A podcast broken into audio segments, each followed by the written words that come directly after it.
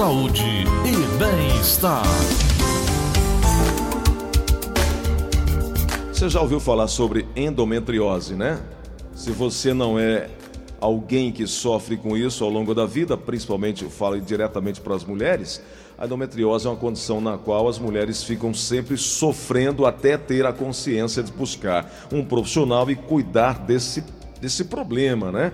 E aí hoje é o dia de prevenção, dia de luta contra a endometriose. Nós convidamos aqui o doutor Leonardo Bezerra, que é especialista em endometriose, é, que é uma dor pélvica que incomoda muitas mulheres. Doutor Leonardo, muito obrigado por atender nosso convite. Tudo bem, doutor? Tudo bem, eu fico muito feliz e grato de estar aqui divulgando essa nossa campanha para esclarecimento da população. A gente entende que falar sobre o problema é o primeiro passo para tentar resolvê-lo. Doutor Leonardo, é, quem, quem está a, a, na linha aí de sofrer com endometriose? As mulheres é, com, com carga genética, com idade, é, pega todo mundo? Como é que acontece? Uma excelente pergunta. Olha só, a endometriose é uma doença que acomete 10 a 15% das mulheres em idade fértil, ou seja, dos 15 aos 50 anos. Se você tiver então um grupo de 10 mulheres, pelo menos uma ou duas vai ter endometriose.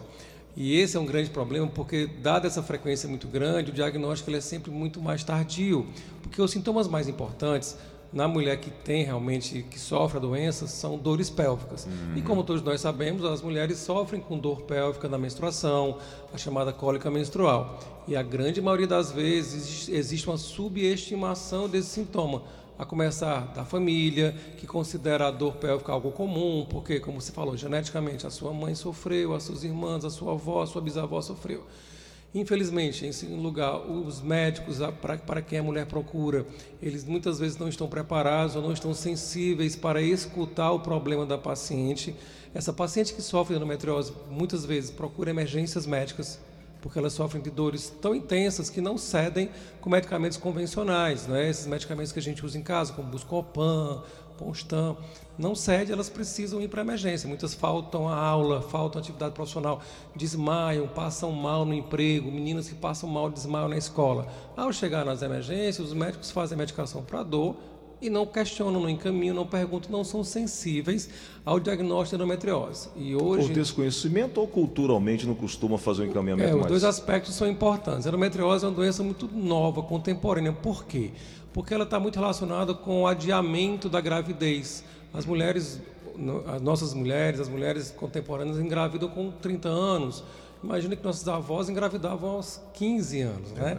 Então elas tinham muito menos fluxos menstruais. E a menstruação é o fator de risco mais importante para a formação da endometriose. Cada vez que a mulher menstrua, ela pode ter um fluxo retrógrado de menstruação. E esse sangue dentro da cavidade pode formar endometriose.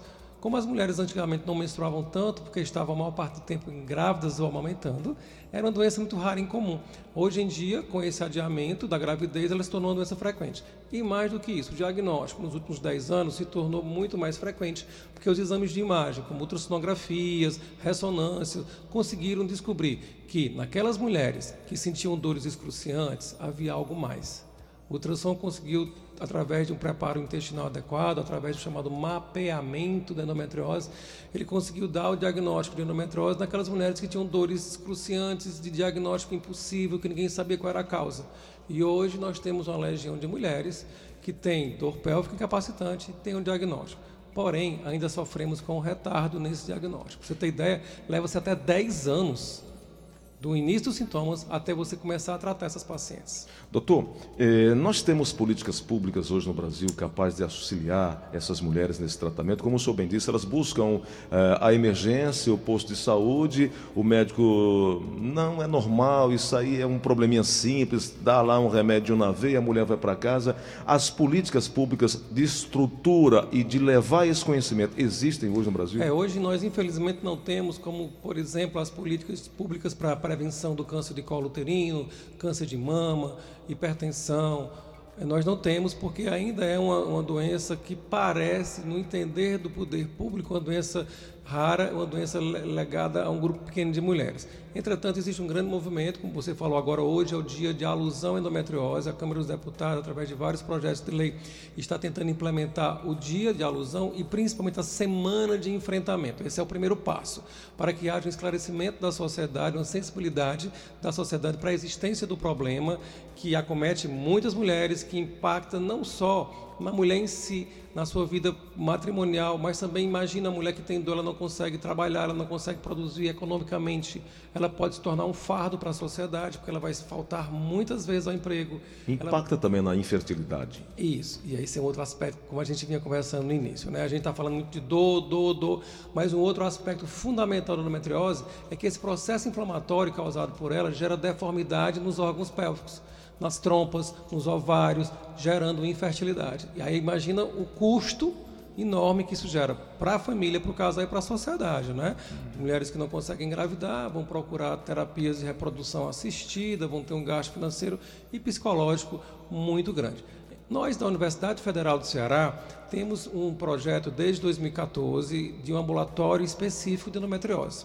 Parece estranho, não é? Um ambulatório de uma doença só, mas isso foi um grande movimento que a gente começou para a sensibilização da universidade de que essa doença é tão comum que precisa de um ambulatório só para ela. Temos também lá um ambulatório de dor pélvica, um ambulatório de sexualidade, mas a endometriose é tratada desde 2014 na Universidade Federal do Ceará, na maternidade escola Assis Chateaubriand, como uma doença de tratamento específico como equipe multidisciplinar. Infelizmente, é o único serviço no Ceará com esse perfil de ultraespecialidade. Nós temos outros hospitais que também operam, mas não sistematicamente, não voltado especificamente para a endometriose. E a nossa ideia, a nossa pretensão é que essa atividade seja disseminada para os outros hospitais, para as outras cidades do interior do estado, sobretudo para os grandes centros que têm grandes hospitais que poderiam ter uma visão mais multidisciplinar e mais integrada, ou seja, trabalhamos com ginecologistas, com fisioterapeutas, com psicólogos, trabalhamos com especialistas em fertilidade, com proctologistas, urologistas, um, número enorme de profissionais para lidar com essa doença que atormenta tantas pessoas. Doutor, como é que vai ser esse dia de hoje? Como é que vai ser esse chamamento de atenção? Como é que a sociedade pode participar dessa mobilização? É, a gente, como eu vinha falando para você, está bem impactado com o problema do coronavírus e não se quer falar mais de outra coisa na, na imprensa, na rádio, televisão, no mundo. Mas a gente tem tentado, eu estou aqui com a intenção de tentar divulgar através da sua grande audiência. A gente agradece muito ao Sistema Verdes Mares a sensibilidade de, mesmo nesse momento onde todas as atenções estão voltadas para o coronavírus, entender que a saúde da mulher é algo prioritário também. A gente está fazendo movimentos na universidade, existe um movimento que é um, movimento feito na Praça do Ferreira anualmente com, o grupo Grampice, que ele mobiliza profissionais de saúde e mulheres com uma passeata de esclarecimento, onde nós estamos na praça para responder às dúvidas, às perguntas dos pacientes. Isso acontece durante o mês de março, que é o mês da luz da endometriose mas, sobretudo, a importância da imprensa, a importância da sua sensibilidade, do seu programa em divulgar isso, porque nós sabemos que nós estamos falando para milhares de pessoas. Hum, estamos falando para maridos, para mulheres, para mães, para filhas. E se cada um de nós entendermos que ter dor não é normal, que ter uma dor que lhe incapacita, que lhe faz faltar ao trabalho não é normal, ter dor na relação sexual não é normal e ter infertilidade também não é algo normal, isso já é o primeiro grande passo para a gente mudar esse paradigma, de tirar a mulher desse estado de inércia em relação à sua dor e ao seu sofrimento. Uh, outro dia disseram o que se há uma associação entre a endometriose e algum tipo de câncer. Nada tem a ver, é apenas uma dor que tem todas essas consequências. Na né, verdade, doutor? a endometriose ela causa alterações no ovário também que é um cisto chamado endometrioma, uhum. que é um cisto de ovário que contém endometriose. Infelizmente, os estudos atuais mostram que existe um risco desse endometrioma virar câncer de ovário sim. Ah, então há essa possibilidade. É, é uma possibilidade pequena. Câncer de ovário é um câncer raro. Entretanto, a presença da endometriose no ovário, a presença desse nódulo que inicialmente benigno, pode malignizar sim. E isso é uma coisa que a gente está muito atento. A endometriose nas mulheres, por exemplo, próximo à menopausa, quanto mais velha a mulher vai ficando, na medida que ela mantém a endometriose sem tratamento, ela aumenta sim o risco para câncer de ovário. Veja bem, as mulheres que têm endometriose no ovário, chamado endometrioma ovariano, a gente se preocupa muito porque existe um risco de até 2% dele virar um tumor, tumor de células claras, ou, ou tumor endometrióide, que são tumores de ovários muito graves, muito agressivos, que podem evoluir da endometriose como doença. No intestino, por exemplo, a endometriose é um, é um foco de doença. É importante que a gente fale que quem tem endometriose intestinal não tem o risco de virar câncer de intestino. Uhum. É Isso se aplica a quem tem endometriose de ovário. Que são vários tipos de endometriose. Vários tipos, são várias doenças com várias manifestações, essa é a verdade. Doutor, o número de mulheres acometidas com endometriose no Brasil passa de 7 milhões, de 5 É, milhões? Estima-se cerca de 6 milhões de mulheres sofrendo endometriose. Essa estatística é feita em cima da quantidade de mulheres em idade fértil que nós temos, e dessas mulheres, cerca de 10 a 20% vai ter dor pélvica com endometriose. A gente faz um cálculo que imagina se a gente fosse operar essas mulheres, levaríamos um, século para operá-las e nunca chegaríamos a, a esse feito. Daí a conclusão é que a cirurgia ela tem que ser o último recurso, o último tratamento, sobretudo para as mulheres com dor incapacitante. Temos tratamento com medicamentos, temos tratamento com fisioterapia, temos tratamento para infertilidade. E o esclarecimento e a procura desses centros especializados e, sobretudo, do ginecologista, do profissional sensível, é o primeiro passo para cuidar da doença. Eu estava lendo uma notícia, doutor, que uma, uma, uma revista publicou que há um medicamento chamado Elagolix que é capaz de resolver esse problema. É, o Elagolix ele é uma droga que age, age como outras drogas já conhecidas, que são os análogos do GNRH. No passado recente, a gente ouviu muito falar do Zoladex, que era uma injeção, né? Isso, isso, Todos isso. eles vão agir no cérebro, numa glândula que libera os hormônios que vão estimular a produção de hormônios pelo ovário. O Elagolix é uma droga mais moderna que também faz parte desse grupo de drogas que tenta bloquear a produção de hormônios que estimulam o crescimento da endometriose. Veja que a gente não está tratando a raiz do problema. A gente estaria bloqueando a produção de hormônios Fica retardando, eles são Isso. paliativos. isso, na verdade, eles são paliativos, são usados por um tempo curto, não tratam mal pela raiz, não tiram a doença pela raiz, mas pode ser uma boa alternativa para evitar cirurgias em pacientes que têm padrão de doença menos agressivo. Né? O Elagolix, como por exemplo o Dianogest também, que no mercado é conhecido como, a- como Calista, como a Lurene, são drogas utilizadas amplamente e todas elas têm um objetivo bloquear a menstruação, bloquear o estímulo hormonal dessas mulheres para que elas não tenham o fluxo menstrual e não tenham os As reimplantes e as dores consequen- consequentemente. Lembrar que o tratamento medicamentoso ele, ele é pré e pós-cirúrgico. Quem tem endometriose não faz uma cirurgia e pronto, esquece, acabou a cirurgia, não. A doença não, é uma doença crônica.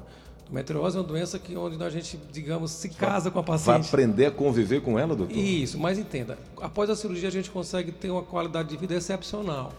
A- com um bom tratamento ela pode viver sem dor, sem, sem os incômodos, mas ela precisa ser seguida. Não é uma doença onde eu, como cirurgião, opero e mando a paciente embora e esquecer. Não, não, ela precisa de uma equipe multidisciplinar. Por exemplo, na nossa clínica, a gente tem fisioterapeuta que vai trabalhar com a dor, coloproctologista, nutricionista, que é muito importante, a lida com o tipo de alimentação. As mulheres com endometriose têm muitas intolerâncias, intolerância à lactose, prisão de ventre, diarreia, e trabalhar com toda essa equipe p- pelo resto da vida é fundamental.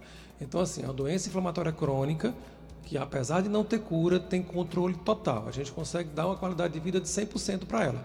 Se ela fizer o tratamento, fizer a cirurgia quando tiver a ser feita e, sobretudo, se ela seguir com um profissional especializado e equipe multidisciplinar. O doutor Leonardo fala com tanta facilidade, com tanta tranquilidade, que a gente vê que o problema que na minha cabeça era grandão, conversando aqui com ele, diminui, né? a gente já se sente Ah, obrigado. seguro só na conversa. Doutor Leonardo, há uma relação entre o contraceptivo e o, o- a endometriose ou nada tem a ver, isso é um mito? O contraceptivo, na verdade, ele é um, um dos tratamentos iniciais para endometriose. Muitas mulheres, ao bloquear a menstruação ou ao reduzir o fluxo menstrual, utilizando anticoncepcionais, contraceptivos, elas reduzem muito a intensidade dos sintomas.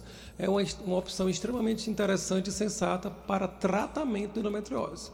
É, hoje em dia, as mulheres que têm dor menstrual, por exemplo, a orientação básica é bloquear o fluxo.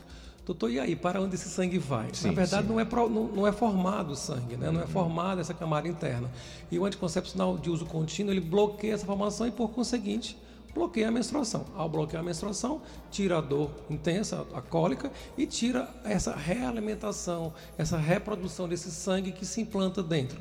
Então, o anticoncepcional hoje é uma opção muito interessante para o tratamento da endometriose em casos mais leves, obviamente. Nos casos mais graves, doutor, chega a fazer ter necessidade da cirurgia para retirada de ovários e úteros? É, a cirurgia para endometriose, ela, ela diferente do que você falou agora, ela na verdade é uma cirurgia que busca a manutenção da fertilidade hum. e a conservação e restauração da função desses órgãos. Hum. Então, ter endometriose numa mulher jovem, por exemplo, que ainda não teve filhos. O meu objetivo como cirurgião ginecológico, o meu objetivo primordial é restaurar a anatomia, a anatomia do útero, da trompa e do ovário para que ela possa engravidar. E, sobretudo, e aí daí, daí, se notabiliza a laparoscopia e a cirurgia robótica que a gente faz também é, sobre maneira na endometriose. Hoje em Fortaleza nós temos sim cirurgia pois é. robótica é. para endometriose. Isso é um dos especialistas é, nessa cirurgia eu robótica. Eu né? e o meu colega Sidney Pisse, nós somos especialistas em endometriose e trabalhamos já há dois anos com robótica num único hospital privado aqui de Fortaleza. Infelizmente não temos no SUS, não temos na universidade. A grande vantagem da robótica, da laparoscopia, é que além de a gente visar a preservação e conservação do útero e da trompa, a endometriose acomete nervos pélvicos. A endometriose acomete raízes nervosas, causando dores, por exemplo, em membros inferiores, incapacitação. Antigamente, com a cirurgia aberta, olho nu, você não conseguia ver esses nervos, eles são muito pequenos. E hoje, com a robótica, eu consigo, através dos braços do robô, fazer dissecções minuciosas. E estruturas pequeníssimas, que são esses nervos, elas aumentam 40, 50 vezes numa câmera com a, com a tela Full HD. E aí eu consigo fazer o que eu chamo de cirurgia de preservação nervosa. Então, olha só, hoje a gente está, além de querer exterminar, de querer tirar a doença, tirar esse tumor, esses nódulos, eu tenho que pensar na preservação da função dos nervos pélvicos, então, para poder ter urina e, e defecação normal e vida sexual normal preservação dos vasos sanguíneos, preservação de trompa, ovário e útero. Então, o cirurgião que trabalha com endometriose, o ginecologista, cirurgião especializado em endometriose, ele tem, sobretudo, a visão de preservar os órgãos, de conservar. Claro que há situações em que isso pode tornar-se impossível. E Mas casos extremos. Extremos. A, por exemplo, a retirada do útero dos ovários endometriose, hoje, cada vez mais é uma raridade. Cada vez mais é uma exceção a gente aplica essas situações, por exemplo, uma mulher próxima à menopausa, que sofre muito de dores e já tem, não tem mais intenções de engravidar ou já teve a quantidade de filhos. Isso pode ser uma opção, a retirada do útero. Mas na grande maioria das mulheres, a intenção é preservação e restauração da fertilidade. É isso. Doutor Leonardo Bezerra, muito obrigado pela vinda, pela oportunidade. Saber que esse tema hoje tende a se tornar mais popular, chegar a todos os lares, a todas as pessoas, porque eu sempre digo que a informação ela gera opinião e decisão, e a desinformação gera muita confusão, e aí as pessoas tendem a minimizar o problema ou a não tratar esse problema. Quero lhe agradecer pela oportunidade de vir conversar conosco e dizer que estaremos sempre aqui para levar essa informação. É uma prestação de serviço, na verdade, e muito obrigado pela vinda. Eu que agradeço e ao Sistema Verdes Mares, a sensibilidade de vocês, a gente fica muito emocionado e tocado mesmo. É, trabalhamos há 25 anos com saúde da mulher, na minha clínica privada, a clínica Dr. Leonardo Bezerra, e eu também sou professor na Universidade Federal do Ceará. E eu digo que existe sim no SUS na maternidade escola Assis Chateaubriand, um serviço especializado em endometriose, onde nós fazemos a mesma cirurgia com a mesma tecnologia. Então a gente quer que isso aconteça em outros hospitais, em outras cidades, em outros estados. Por isso essa luta. Para você que está ouvindo a gente em casa, ou seja, tem jeito, tem, tem jeito. esperança. Sim. Obrigado, doutor Leonardo. Um abraço, viu?